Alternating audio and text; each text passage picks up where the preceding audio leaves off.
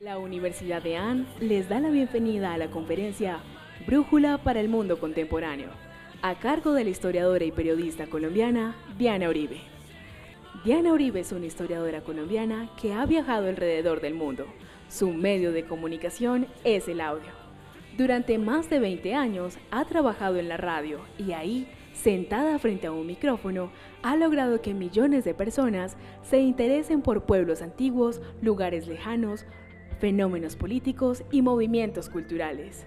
Además de la historia del mundo y el show que hacía en Caracol Radio, Diana ha publicado varios libros que mezclan textos con grabaciones de audio, tales como Historia de las civilizaciones, Historia de las independencias, Las historias en los viajes, 100 momentos que marcaron el mundo contemporáneo, África, nuestra tercera raíz, La vuelta al mundo en 25 mitos, Contracultura, y su más reciente publicación, Brújula para el Mundo Contemporáneo, cuyo lanzamiento se realizó en el mes de noviembre del 2018. Actualmente dirige su podcast dianauribe.fm y una serie de 14 episodios del Bicentenario en la Radio Nacional.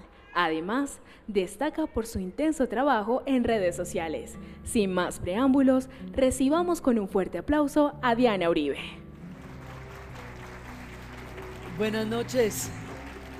Bueno, es un honor y un placer estar acá porque estamos realizando un sueño que habíamos concebido por allá en un restaurante mexicano con Herbert sobre cómo unir diferentes eh, eh, puntos de vista para enfoques pedagógicos.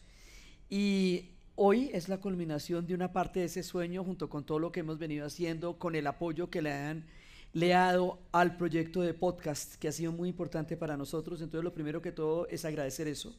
Celebrar que estamos realizando sueños, que nos sentamos a imaginarnos cómo podíamos eh, em, a construir juntos cosas, hacer eh, historias pedagógicas y bueno, eso es parte de eso.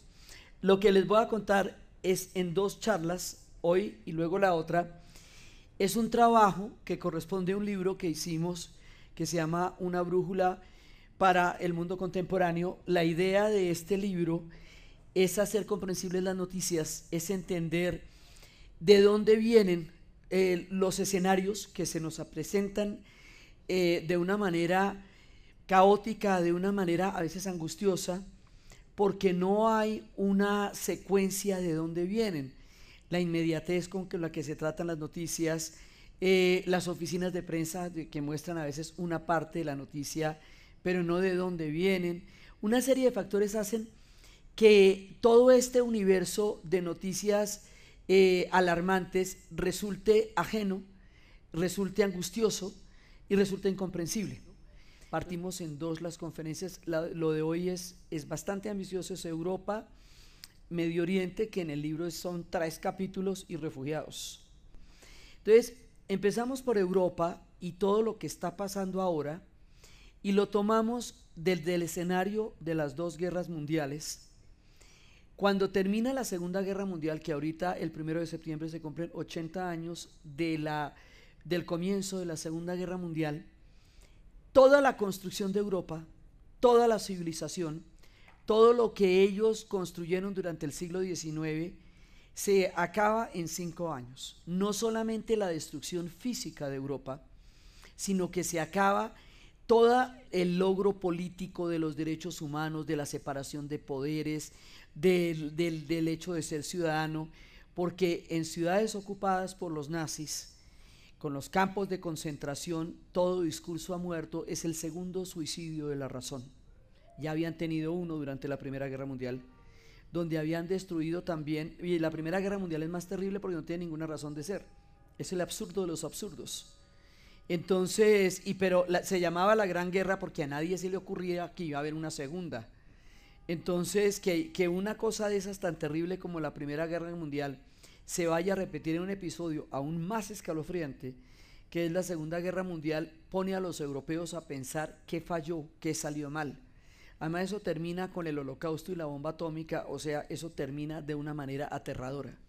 Ellos intentan empezar a cerrar heridas y dice, bueno, ¿por qué nos estamos matando?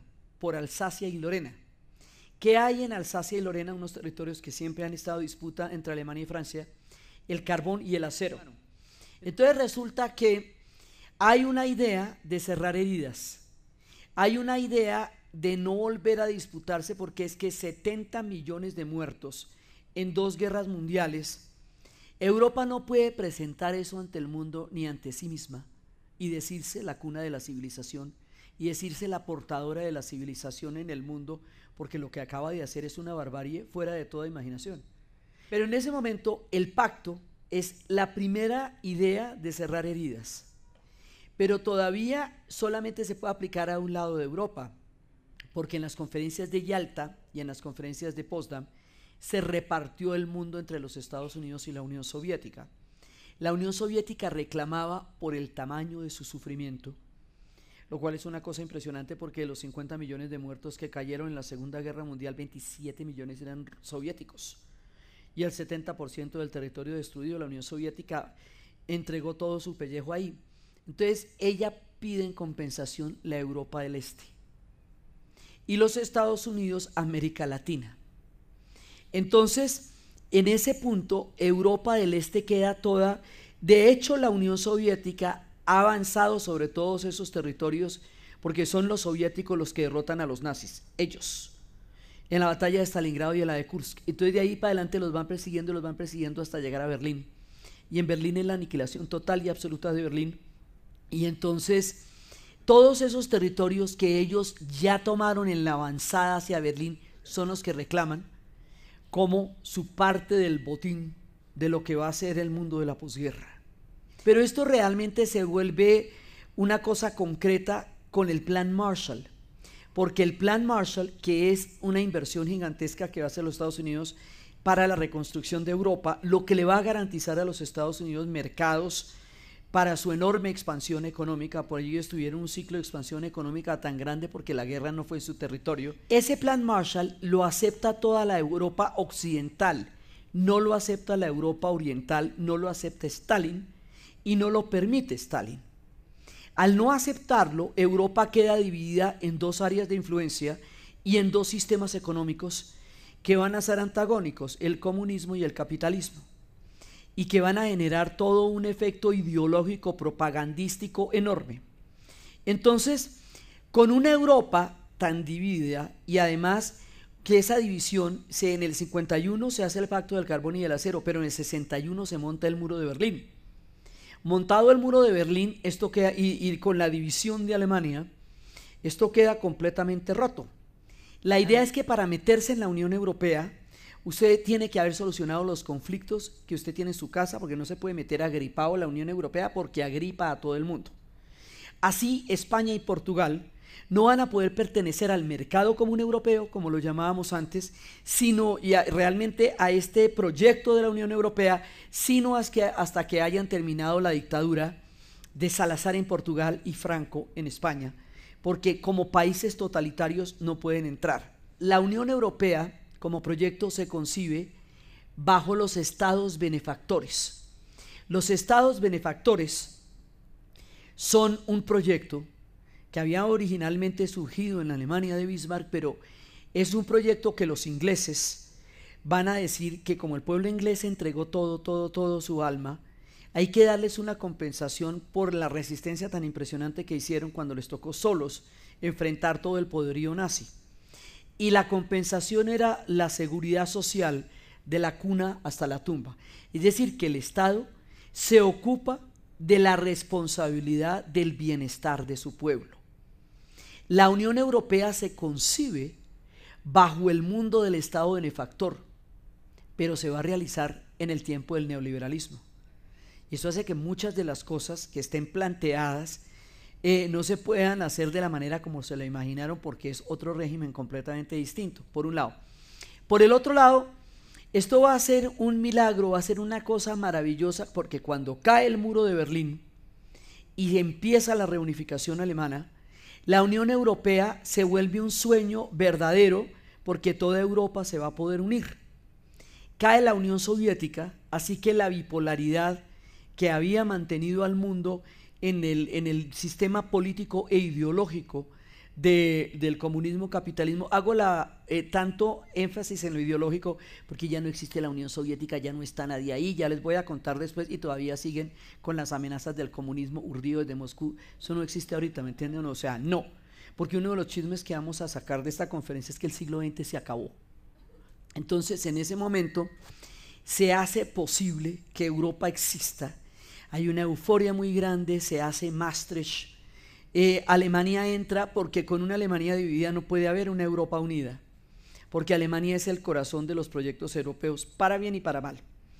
Entonces, alrededor de la Alemania unificada, y ya con todos los pueblos saneados de sus antiguos conflictos, empieza a partir del Tratado de Maastricht en el 92 y 93 la Unión Europea.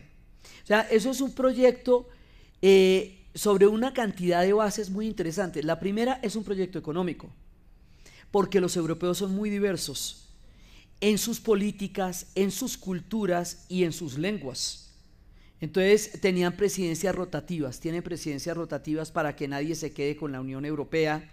las lenguas, la cantidad de lenguas que se hablan en la Unión, que son parte de todo lo que va a ser la Unión Europea, luego van a llegar a una moneda común que será el euro libre circulación y libertad de trabajo.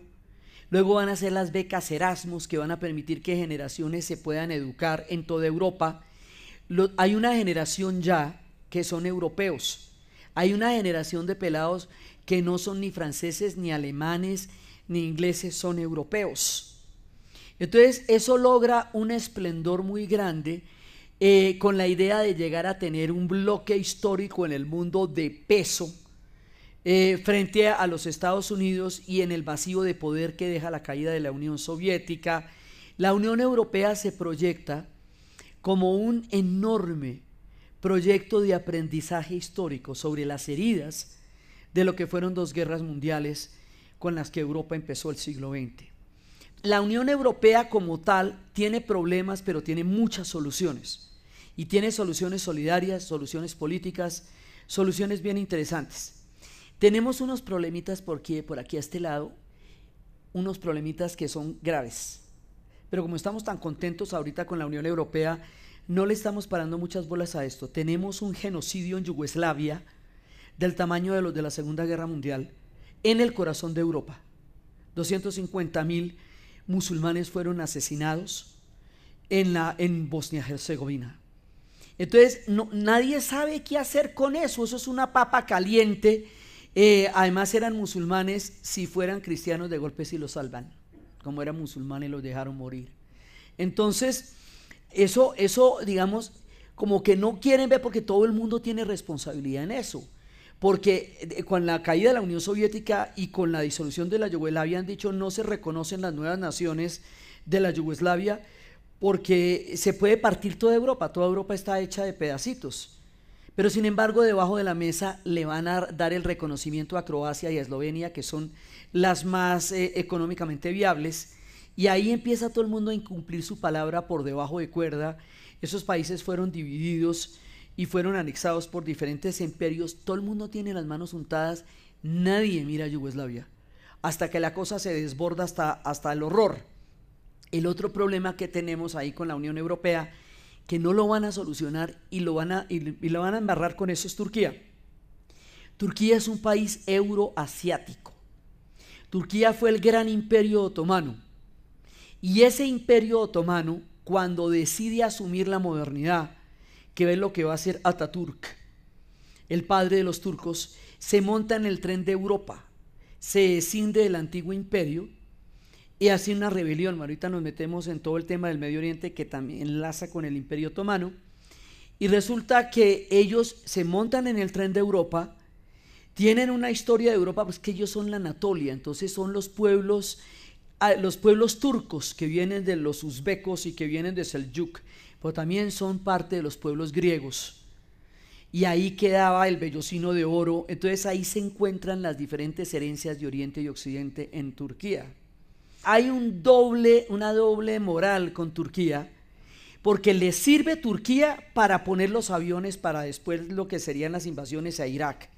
Le sirve Turquía para, para recibir los refugiados que hoy no quieren recibir en Europa. Pero no le sirve Turquía para entrar en la Unión Europea. Le sirve Turquía para reconstruir Alemania.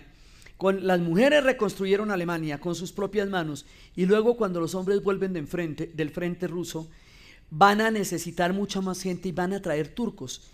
Esa guerra se la siguen cobrando a Turquía todavía, por un lado, cuando se supone que eso ya se acabó, cuando se acabaron los imperios en la Primera Guerra Mundial. Por el otro lado, los turcos son un islam laico, un islam que Ataturk quiso que fuera una, una, un país laico, un país eh, donde hubiera, digamos, donde no hubiera ninguna religión oficial, donde hubiera como una, eh, una política de apertura, y eso lo defendió el proyecto de Ataturk, que era ese. Entonces, poder negociar con Turquía hubiera sido una manera amable de lidiar con, eh, digamos, de entrar en contacto con el resto del Islam que queda en el Medio Oriente. Turquía era la clave, la sagrada puerta, se le llamaba el Imperio Otomano. Pero en lugar de pararle bolas a la importancia geopolítica, estratégica y humana de Turquía, la usaron. La usaron y no le dieron el respeto que Turquía merecía y necesitaba y formó parte del proyecto Europa. Entonces nunca la van a recibir hasta que Turquía se harta. ¿Sabe qué? ¿Sabe qué? Ábrase. Y esto va a hacer que Turquía se radicalice poco a poco y nos vaya a surgir una figura como la de Erdogan, que tiene una línea muy dura de política en este momento de islamización de Turquía, que era el proyecto laico de Ataturk que eso es bien delicado. Turquía tiene el mayor ejército de toda la región, son más de dos millones de hombres. Entonces, eh, Turquía es muy seria. O sea, no es para mamarle gallo a los turcos, ellos no están pintados en ninguna pared. ¿sí? Así hayan vivido tantas humillaciones como vivieron en Europa durante todos los años de la reconstrucción, no hay que subestimar jamás a los turcos. Entonces, tenemos ese problemita. Ahí tenemos a Turquía y no hay ninguna política seria con los turcos. Tenemos a Yugoslavia eh, tapándonos los ojos porque está como muy horrible allá. Y todo el mundo metió mano allá. Hasta que esto se volvió una cosa verdaderamente imposible. Pero seguimos muy contentos con la Unión Europea. Chévere, eso está bien. Y entonces los países que van, eh, se van incorporando después, algunos de los países de Yugoslavia, cuando logran sobrevivir a eso, se van a incorporar y de la Europa del Este van a entrar en bloque los checos, los polacos, los eslovacos, Checoslovaquia se divide de lo más bien. Mira, sabes que los checos y los eslovacos ya no vamos a ser una nación. Pongamos una banderita en la mitad y seguimos siendo amigos. Es el único ejemplo que tenemos de eso, pero hay que mirarlo de verdad. Porque ahí están, checos y eslovacos se saludan. Sí, formaron una nación durante más de la mitad del siglo XX y luego deciden que no. Pero el resto de gente sí se va a armar en unos tropeles muy, muy grandes por eso. Entonces van entrando todos a la Unión Europea y todo esto está chévere, pero vamos a tener un problema que nos va a abrir un boquete así de grande, la crisis del 2008. Es el origen de la mayor cantidad de problemas que estamos teniendo ahorita desde la cantidad de líos que van a tener hasta la casa de papel. Si ustedes le paran bolas a la casa de papel, eso tiene un trasfondo político contra los bancos cada vez más explícito, si ustedes le paran bolas. Sí, en el, en el penúltimo capítulo de la segunda temporada le cuentan por qué es una casa de papel y le echan el cuento de los bancos, si usted pone atención a lo que dice el profesor. Entonces, póngale cuidado y. Esto sucedió parecido en los años 30, pero aquí se va a repetir de una manera macro. los bancos empiezan a prestar, a hacer préstamos de vivienda a gente que no le puede pagar. Hacer un préstamo que tú sabes de antemano que no vas a recibir el dinero de regreso es, una, es un acto fraudulento. Eso lo vamos a llamar inversiones basura. Eh, o bonos tóxicos, porque no tienen un respaldo económico. Varios bonos tóxicos de esos van a formar un paquetico. Varios paqueticos de esos van a formar un mega paquetico. Ese megapaquetico lo, vamos a lo van a intercambiar con otros bancos de, otras, de otros países, desde Estados Unidos hasta Irlanda, Italia, España. Entonces, esta sinvergüencería de los bancos se vuelve una sinvergüencería generalizada y empiezan a jugar con paquetes de bonos tóxicos que no se van a poder recuperar porque son inversiones que se sabe de antemano que no van a retornar los créditos que están prestando. Esos, en algún punto, esto es un artificio. Esto no está respaldado económicamente en ninguna parte. Esto, como diría el profesor, es papel. Son papelitos. Entonces, en un momento dado, pues esto va a estallar. Y estalla la crisis cuando, como se hace sobre préstamos de vivienda, la crisis que va a producir es una crisis inmobiliaria. Y la crisis inmobiliaria está en, estalla en Estados Unidos con Francis y Fanny, que empiezan a, a, no poder recibir el retorno y empiezan a pedirle las casas a la gente y empiezan a sacar a la gente de las casas. Y en el caso de los arrendatarios que han pagado todos sus arriendos no entienden ¿Por qué los van a sacar de una casa que fue el comprador el que no puede pagar la deuda porque se va a colgar en algún momento? Pero además, por ejemplo, en el caso de Estados Unidos, todo está localizado en el lugar donde usted viva. Ahí está el colegio de sus hijos, está su trabajo, su casa es su entorno. Sácalo de ahí es meterlo en un problema muy berraco porque a usted le toca conseguir un montón de lugares donde vivir y cuando no tienen, se van para la calle. Entonces todo el proyecto de la Unión Europea, que es un proyecto de solidaridad y subsidiariedad, empieza a tener graves problemas cuando hay una crisis bancaria de esta. Había otras maneritas, dicen los islandeses.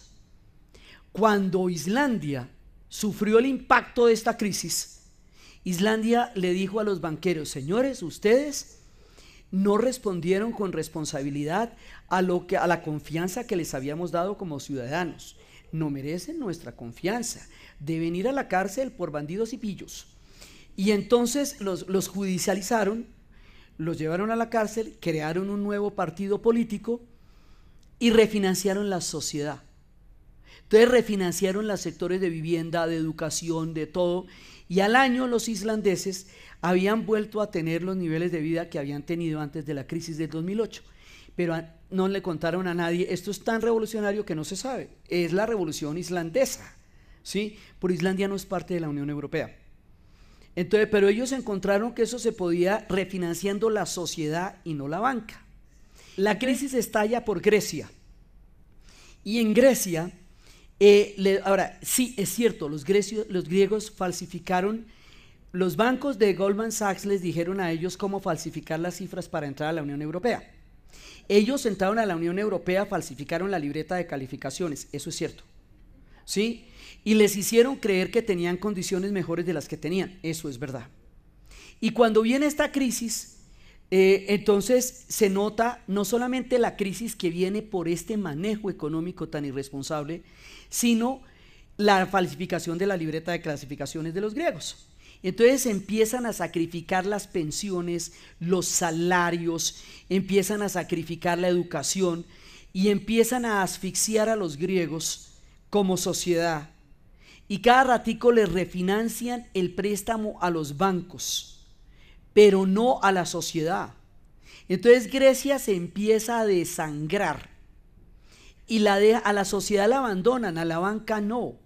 Pero esto es muy grave porque toda Europa es una construcción griega, porque la palabra Europa era una musa que se le perdió a un padre sobre, sobre, un, un, eh, toro blanco. Y el padre gritaba Europa, Europa y nunca la encontró y por él se llama el continente.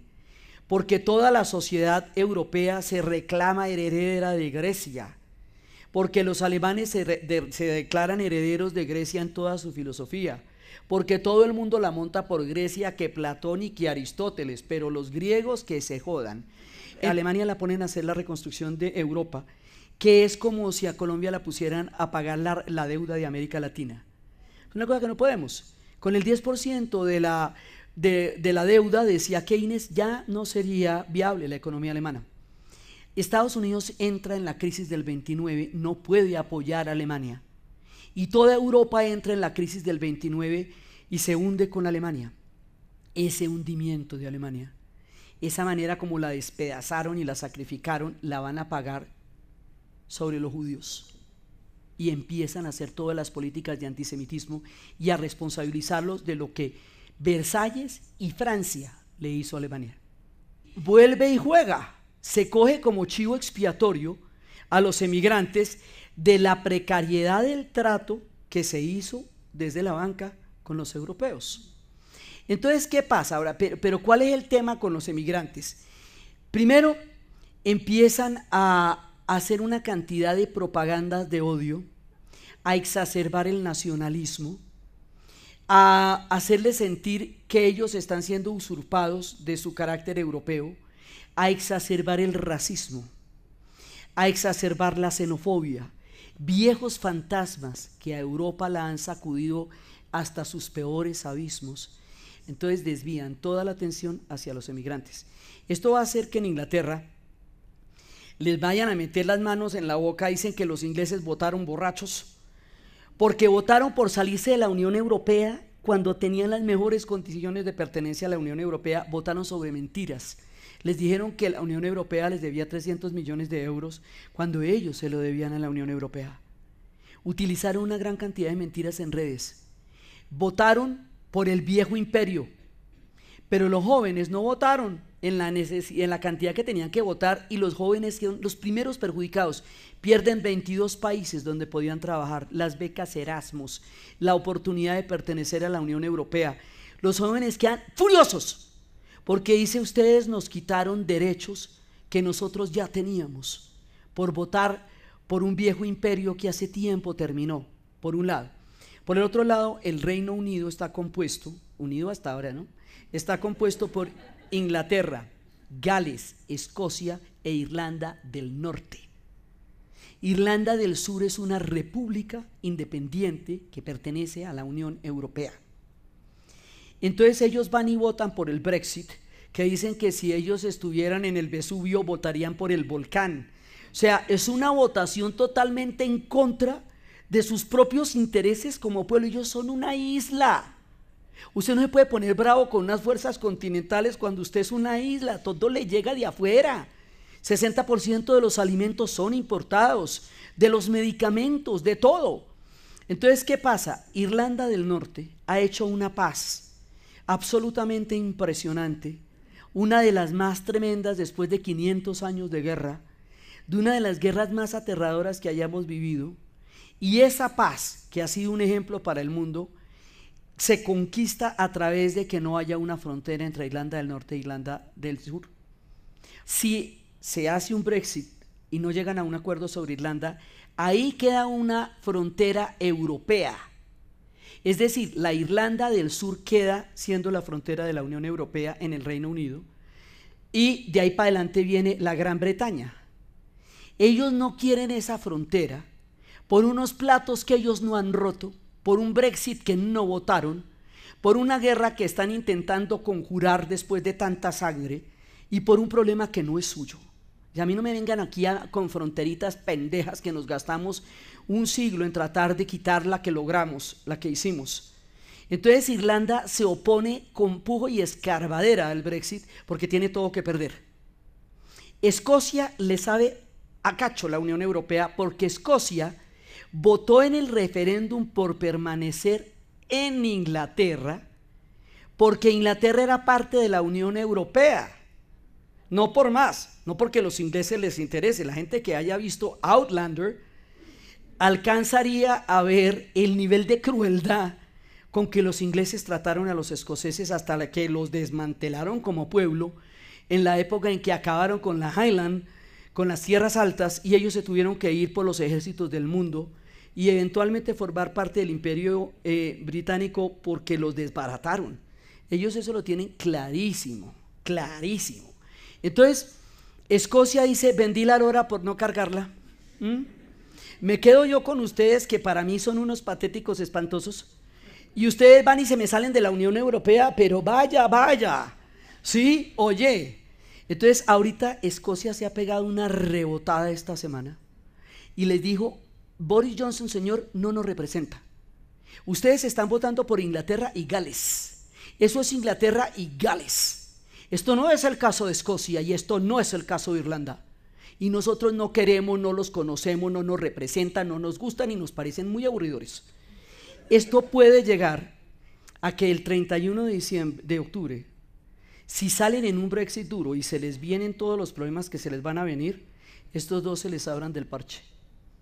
Porque existe un decreto que dice que un día los irlandeses pueden votar una reunificación.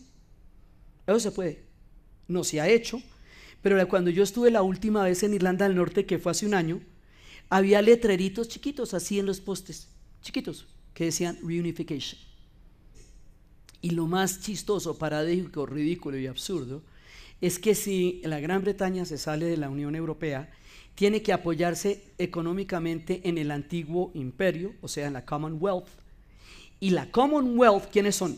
Los pakistaníes, los hindúes, los jamaiquinos, los keniatas, todos los que le parecían tan terribles. Entonces, por, por una xenofobia, por una bronca contra los extranjeros, van a terminar dependiendo económicamente de todos los extranjeros para poder sobrevivir. Porque usted no les puede decir a los de la Commonwealth que lo apoyen económicamente, pero que no pisen el territorio británico porque dicen, mm, ¿cómo no, moñito? ¿Sí? O sea, ¿usted cómo me va a pedir ese trato a mí? O me recibe o se abre. Entonces mire la vuelta el bobo que están a punto de dar ¿sí? Y ahorita el problema es si hay un Brexit duro o un Brexit blando. Si hay un Brexit duro, todos los camiones con medicamentos que lleguen para las farmacias en la Gran Bretaña tienen que pasar un montón de tiempo de aduanas, porque les caen todas las aduanas de la Unión Europea. Por otro lado, pasa lo mismo con los alimentos. Entonces las verduras se les pudren porque no alcanzan a llegar allá. Entonces empieza a haber un problema de desabastecimiento los ingleses andan comprando comida como en la época de la guerra. Una de las sociedades más ricas del planeta, man. Pero dice, pero ¿y qué les pasó? O sea, ¿cómo se van a meter en una contravía de esas? Se pegaron un tiro en el pie. ¿Sí? Y ahorita van a elegir al tipo que los metió en el lío, man. Uy, o sea, fue Boris Johnson el que les mintió. Y lo acaban de elegir para que lo saque. Mira, qué cosa más extraña esa. Y ellos que tienen todos los años de, democracia, de parlamento, de historia detrás, la estupidez no es ningún monopolio ni del tercer mundo, ni, ni, vayan a creer. O sea, si les parece que nuestra situación es confusa y difícil, vayan y miren a Inglaterra para que vean cómo es estar uno en mucho, mucho problema. Entonces, estamos en esas 31 de octubre, vamos a ver, iba a ser para el 30 de marzo y pidieron una prórroga. Teresa May se ofreció, la inmolaron Sí, y, y, el, y a Teresa May era la que había dicho que había que crear un clima de hostilidad frente a los emigrantes, ¿no? no es no, ella no es inocente. Pero ahí quedó quemada, carbonizada, achucharrada, chamusquetas. ¿sí? Y van y eligen al tipo que les dijo las mentiras para que se salieran de la Unión Europea. Yo apenas les comento, pero esto, digamos, esto es grave, esto es muy grave. Entonces, ese es otro problemita que tenemos con la Unión Europea, Inglaterra cada vez van tratando de seguir adelante con su sueño de la Unión Europea. ¿Por qué el tema del neoliberalismo frente al Estado benefactor? Pues que el Estado benefactor tiene entre su programa ser responsable del bienestar de la sociedad. El neoliberalismo tiene dentro de su programa la rentabilidad. Entonces, si no es rentable que la sociedad coma, pues que no coma porque qué tan caro. Si no es rentable que la sociedad estudie, pues que no estudie porque tan caro. Entonces, con ese criterio se desmonta mucha ayuda social que los estados benefactores daban por hecho en su proyecto de una Europa de la posguerra. Entonces, en el caso de Italia, que está en una crisis terrible, con un desempleo espantoso, entonces hay una ultraderecha que está haciendo unos, eh, una política de, de pura comunidad, llegan a los barrios y les pavimentan las calles, les tapan los huecos, les dan toda la ayuda zonal y barrial que ni el gobierno italiano les ha dado, ni la Unión Europea se puede poner a darles hasta allá, hasta la esquina de la calle de Sicilia. Entonces, ¿qué pasa? Que frente a un bienestar inmediato que realmente a ellos les favorece la vida, La derecha va y hace todo eso y culpa a los emigrantes. ¿Sí ve? Es que es por los emigrantes que esta calle está así. Entonces, es un doble discurso que por un lado les trae beneficios inmediatos que les han negado durante años, pero por el otro lado les cobran con el odio a los emigrantes. Como la Unión Europea es supranacional y pasa por encima de las autonomías de muchas naciones, entonces los discursos nacionalistas son la manera de oponerse a la Unión Europea. Entonces empiezan a surgir estos gobiernos de extrema derecha y empiezan a, decir cosas verdaderamente terribles, pero como a la gente le van dando, eh, pues no es tan grave porque a usted sí le arreglaron la calle y a usted sí le están parando bolas a las necesidades de su comunidad. ¿Qué es lo grave de que eso pase en Italia? Que en Italia se inventaron el fascismo. Fue allá donde surgió. Hitler lo que hizo fue tomar una ideología que los italianos habían sentado y adaptarla a lo alemán, pero el origen es italiano. Hay elementos de repetición, como dice un, gran historiador, no quiere decir que la historia se repita como tal, pero hay elementos de repetición, o sea, se están volviendo a cometer errores que ya se cometieron. Cuando se cometieron no se sabía que la cosa era tan grave, pero ahora sí lo sabemos. Inglaterra, eh, durante la Primera Guerra Mundial en 1917, cuando estaba totalmente ahogada en deudas, le acepta un gran préstamo de la comunidad judía internacional. Y la comunidad judía internacional, que ha sufrido dos mil años de antisemitismo, le dice que ellos tienen un destino histórico para ellos, que es la creación de un Estado de Israel. Entonces, los ingleses le dicen, la corona británica, les dice que la corona británica ve con buenos ojos que en la tierra llamada Palestina exista el Estado de Israel. Y resulta que para la repartición del imperio turco otomano, la corona británica le dice a los árabes que estuvieron en la conferencia, los dos o tres, que en la tierra llamada Palestina va a existir un Estado árabe. Entre 1917 y 1920 hicieron dos promesas incompatibles y dieron dos cheques en blanco como cualquier urbanizador pirata que esto no se perpetúa ni se vende este lote. Entonces cada cual llegó con su chequecito en blanco, pero usted por qué va a desconfiar de una palabra de la corona británica. Y resulta que la corona británica se pega una envainada con eso porque mm, eh, eh, trata de complacer a ambos. Yo siempre hago como la idea de, de una chica que va a una fiesta y tiene un novio en la cocina y otro en la sala y le da picos a ambos.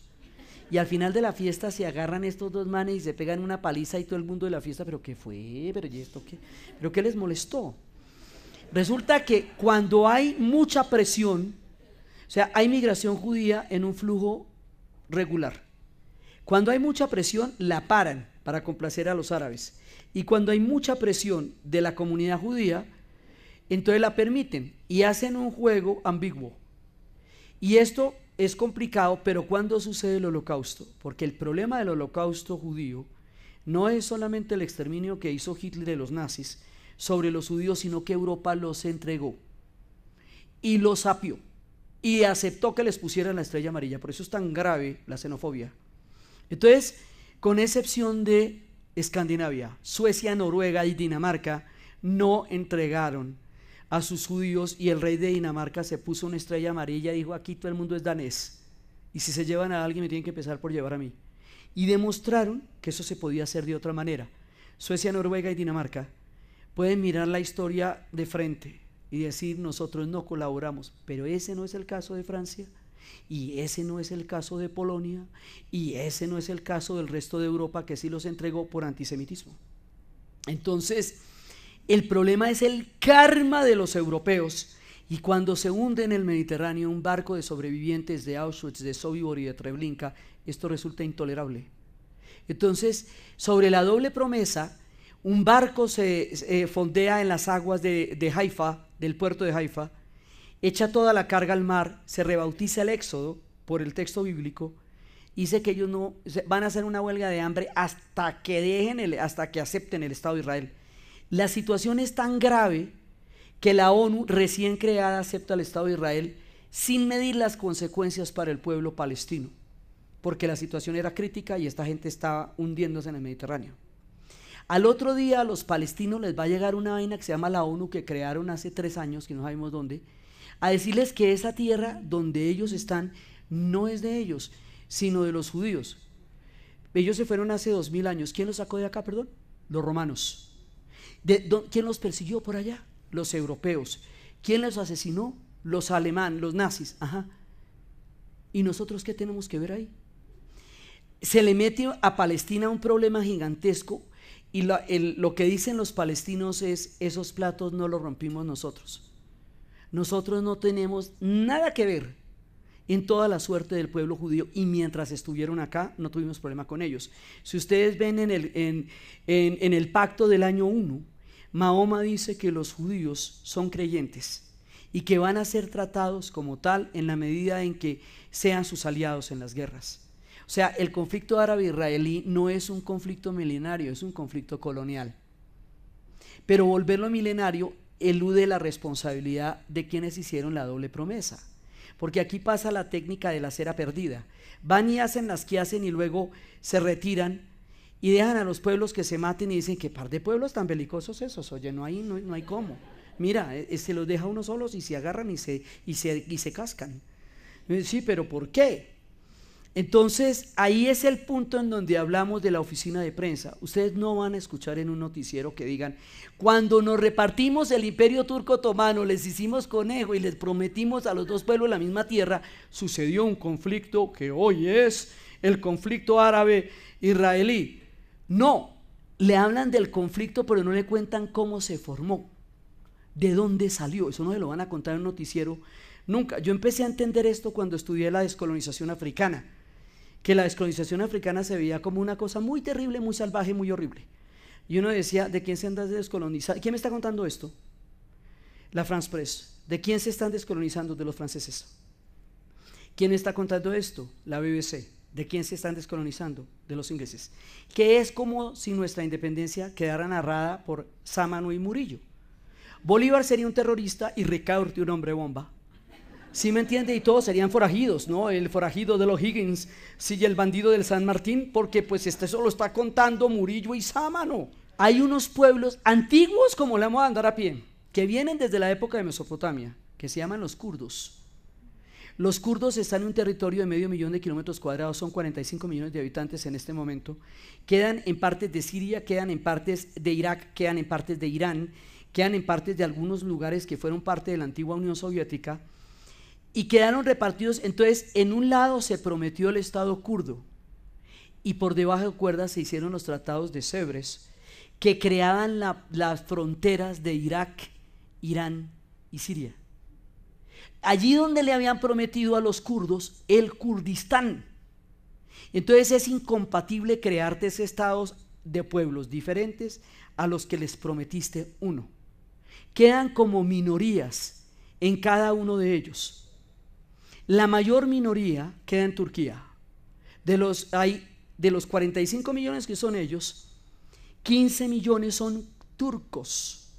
Entonces Turquía tiene un problema kurdo muy grande y además desde el punto de vista kurdo, ellos quedaron en el corazón del engaño y Turquía les ha dado todo el palo del mundo. Desde el punto de vista turco, dice, bueno, pero si le devolvemos a los armenios lo que les quitamos, si les devolvemos a los kurdos el Kurdistán, y así por el estilo, ¿dónde vamos a vivir los, los turcos que somos 80 millones? El asunto es que a esta gente le hicieron conejo, y a los judíos y a los árabes también. Entonces Europa se metió a hacer colonizaciones, a repartirse la tierra, a romper esos estados, y más adelante los van a invadir. El África fue repartida toda en la conferencia de Berlín de 1878. Y en esa conferencia se crean límites artificiales, pueblos que fueron enemigos quedan en un solo país y pueblos que fueron amigos quedan separados. Si a usted lo ponen a dormir en una casa diferente a la de su hermano, eso no deja de ser usted la hermana de él y el hermano suyo, porque se los hayan llevado para otra casa. los vínculos son los vínculos. Ustedes seguirán siendo hermanos donde quiera que vivan, cada uno de ustedes. Eso va a pasar con los africanos. Entonces se repartieron el África y generaron una inmensa cantidad de conflictos. Los bancos de la Europa occidental, de la África occidental, tienen una moneda, 14 países, que se llama CEFA. Esa moneda era una antigua moneda colonial francesa, hoy día eh, se llama una moneda comunitaria, el dinero de la, de la plata de los africanos del oeste se imprime en Francia.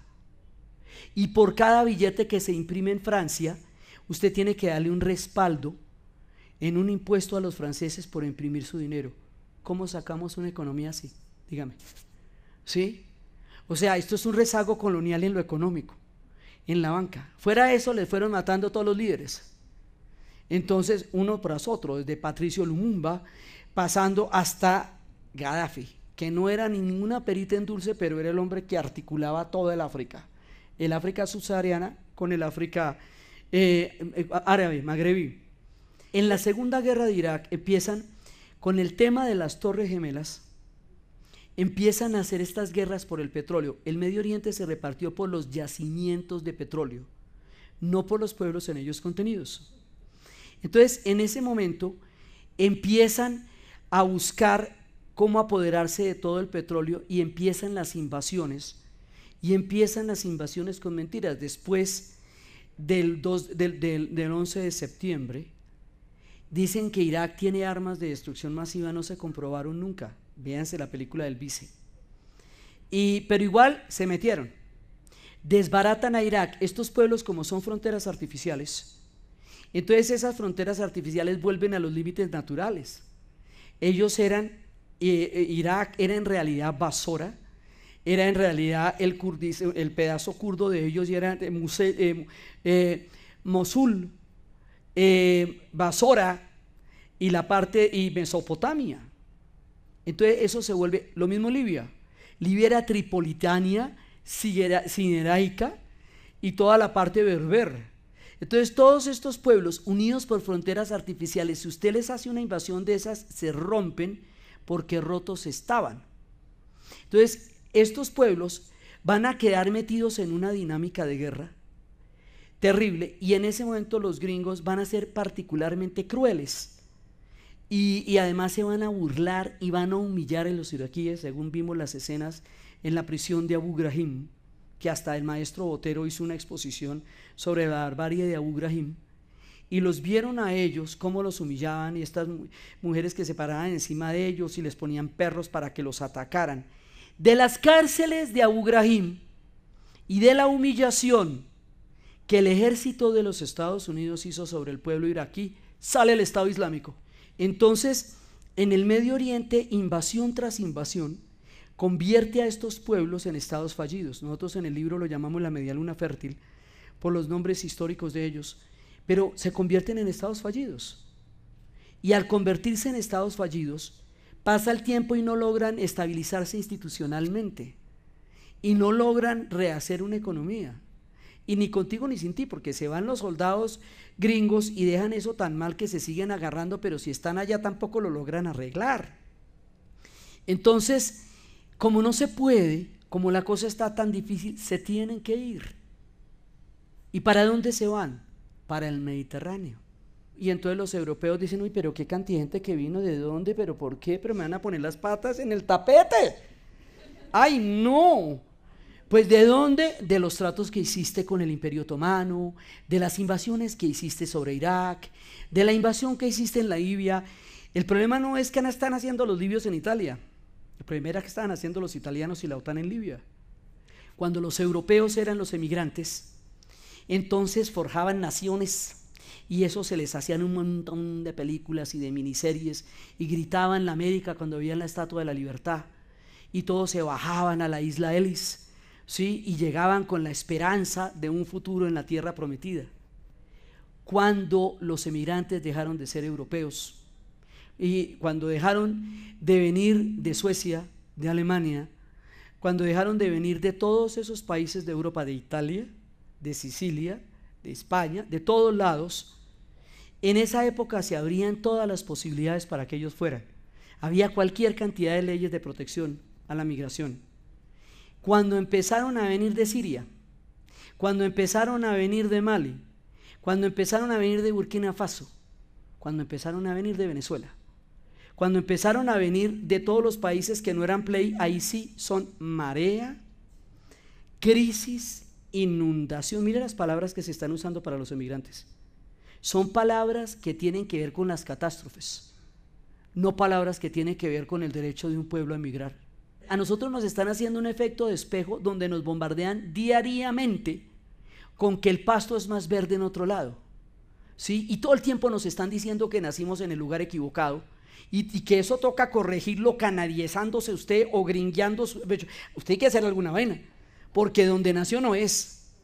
Entonces usted está creando un efecto de espejo que no es real, porque cuando usted llega eso no le va a pasar a usted. Entonces hay una migración aspiracional que está incrementada por todos los sistemas de educación y propaganda, que le hace creer a usted que solo en el otro lado es donde está el oro y la miel. ¿Sí? Y por el otro lado vienen unas guerras de un tamaño gigantesco que hacen estados fallidos, los lugares donde usted nació, ¿ve? Entonces, una cantidad de gente que necesita ayuda, que lo que necesita es solidaridad en un mundo que en otrora conoció la solidaridad. Porque cuando un millón de exilados españoles salieron por el mundo, al perder la guerra civil española, todos los recibimos, todos. ¿Sí? Hay españoles, donde quiera que vendan chorizos y churrasquería, esos son republicanos que llegaron saliendo de la España en donde había ganado Franco. Europa tiene rabo de paja. Todos sus países han emigrado. La migración húngara fue enorme después de la del 56. Entonces, en los países que son más pobres en la Unión Europea, empieza a haber una tensión nacionalista de que la Unión Europea no es lo suficientemente chévere. Entonces soy un tipo de unas ultraderechas feroz como es Orbán en Hungría, que dice que hubo un tiempo comunista de imperio austrohúngaro, hubo un tiempo húngaro, hubo un tiempo fascista, hubo un tiempo comunista y hubo un tiempo europeo. Y ahora ya todo eso pasó. Y ahora es la nueva Hungría, y nosotros no sabemos qué es la nueva Hungría, pero tiene unas alambradas absolutamente impresionantes para que no pasen por ahí los emigrantes. Hablábamos mucho de Bob Marley, lo tenemos ahí, porque Bob Marley es una canción basada en un discurso de Haile Selassie ante las Naciones Unidas, cuando, cuando Etiopía fue invadida por los italianos, y dice que mientras la filosofía que diga que hay, una, hay ciudadanos de primera y segunda clase no sea final y totalmente abandonada, va a haber guerras. ¿Sí? Que mientras existan ciudadanos de una y de diferentes naciones, que, mientras el color de una persona no, eh, no sea menos importante que el color de sus ojos, va a haber guerra. Mientras existan derechos humanos solo para unas naciones y no para otros, va a haber guerra. There's a war. War in the East. ¿Sí? Entonces, resulta que el doble estándar con que se tratan europeos, gringos, canadienses y resto del mundo. ¿Sí? Hace mucho más difícil la solidaridad humana y hace mucho más difícil la comprensión de estos fenómenos porque hay un elemento de propaganda muy grande para hacerle sentir a usted que el problema es el hambre del otro y no la precariedad de su propio sistema. Entonces, en el libro de donde partimos con todo esto, hay tres capítulos del Medio Oriente, uno de cómo surge la civilización islámica, que era, porque es que la otra cosa fue que desde la primera guerra del Golfo y después con la guerra del Golfo Pérsico, que fue cuando yo empecé a contar la historia retrospectiva de los pueblos. En los noticieros los árabes empezaron a aparecer como gente furiosa de mal genio con unas pañoletas que iban a poner bombas de todas partes. Entonces yo entré bajo la sospecha y dije, pero esta gente se inventó el álgebra, esta gente conoció los trasplantes de córnea, esta gente se inventó la alquimia, esta gente se inventó la química, esta gente tenía el cero cuando los romanos no lo tenían. ¿Cómo me va? Esta gente se inventó el ajedrez. ¿Cómo me van a decir a mí que son una manada de feroces hombres bombas cuando son uno de los pilares de la civilización que hoy conocemos? Entonces, es el truco de invisibilizar la historia de un pueblo para que usted lo sitúe solo en el conflicto del presente. Lo mismo que hicieron con los africanos, invisibilizar toda la historia de los grandes imperios de Mali, de Songhai, de Carmen Borno, de Gran Zimbabue y mostrarlos solamente desnudos en los barcos Llegando a América, como decía Malcolm X, nosotros no llegamos aquí en la Pinta, la Niña de la Santa María. Llegamos deshidratados, en cadenas, para ser vendidos como esclavos. Y a diferencia de todas las demás comunidades en Estados Unidos que llegaron en busca de la libertad, los africanos eran libres en África y fueron llevados allá como, como esclavizados. Entonces, invisibilizar la historia de un pueblo es una manera de justificar lo que quiera que le pase a ese pueblo. Porque usted no ve de dónde vienen, de qué huyen, de qué, de qué es lo que está pasando. Es una manera, digamos, los genocidios se ambientan, se justifican. Y la primera manera de justificar un genocidio es invisibilizar a un pueblo, para luego hacerlo merecedor de cualquiera que sea su destino. Entonces, hay mucha cosa que revisar ahora en los discursos que nos están contando. Hay mucha cosa que repensar ahora en la cantidad de historias que nos cuentan diariamente, en donde no nos están contando de dónde viene eso. Y a uno lo que lo salva es la historia. Cuando empezó toda la guerra del Golfo, nos decían en los noticieros, aquí vemos en las imágenes, y como las imágenes estaban totalmente censuradas, no se podía hablar en contra del gobierno norteamericano ni mostrar muertos como un partido de fútbol sin balón, nada de eso. Entonces mostraban esa vaina y yo miraba y yo no estoy viendo nada, man. Eso se ven lucecitas verdes sobre Bagdad. Y, no, que mire que aquí vemos, pues, que no estamos viendo nada. Entonces a usted le, le, meten los dedos a la boca también. Entonces le dicen que, que están viendo imágenes que no le están mostrando. ¿sí? y no le cuentan lo que está pasando. Y luego empiezan a utilizar un lenguaje de guerra como daño colateral. De malas estaba parado donde no tocaba. Como fuego amigo, menos mal no murió de nada grave. Sí, porque lo mató otro que también era amigo. Entonces, todo eso, cada palabra hay que pensarla. Hay que pensar. Es un momento de pensar, es un momento de investigar, es un momento de leer. Ahora, Europa tiene mucha responsabilidad histórica en todo lo que está pasando. Pero Europa misma tiene el discurso con el que eso se puede revertir, porque es que el discurso de los derechos humanos es de la Revolución Francesa. El de la separación de poderes es de ellos. Sí, los derechos de primera, segunda y tercera generación son de ellos.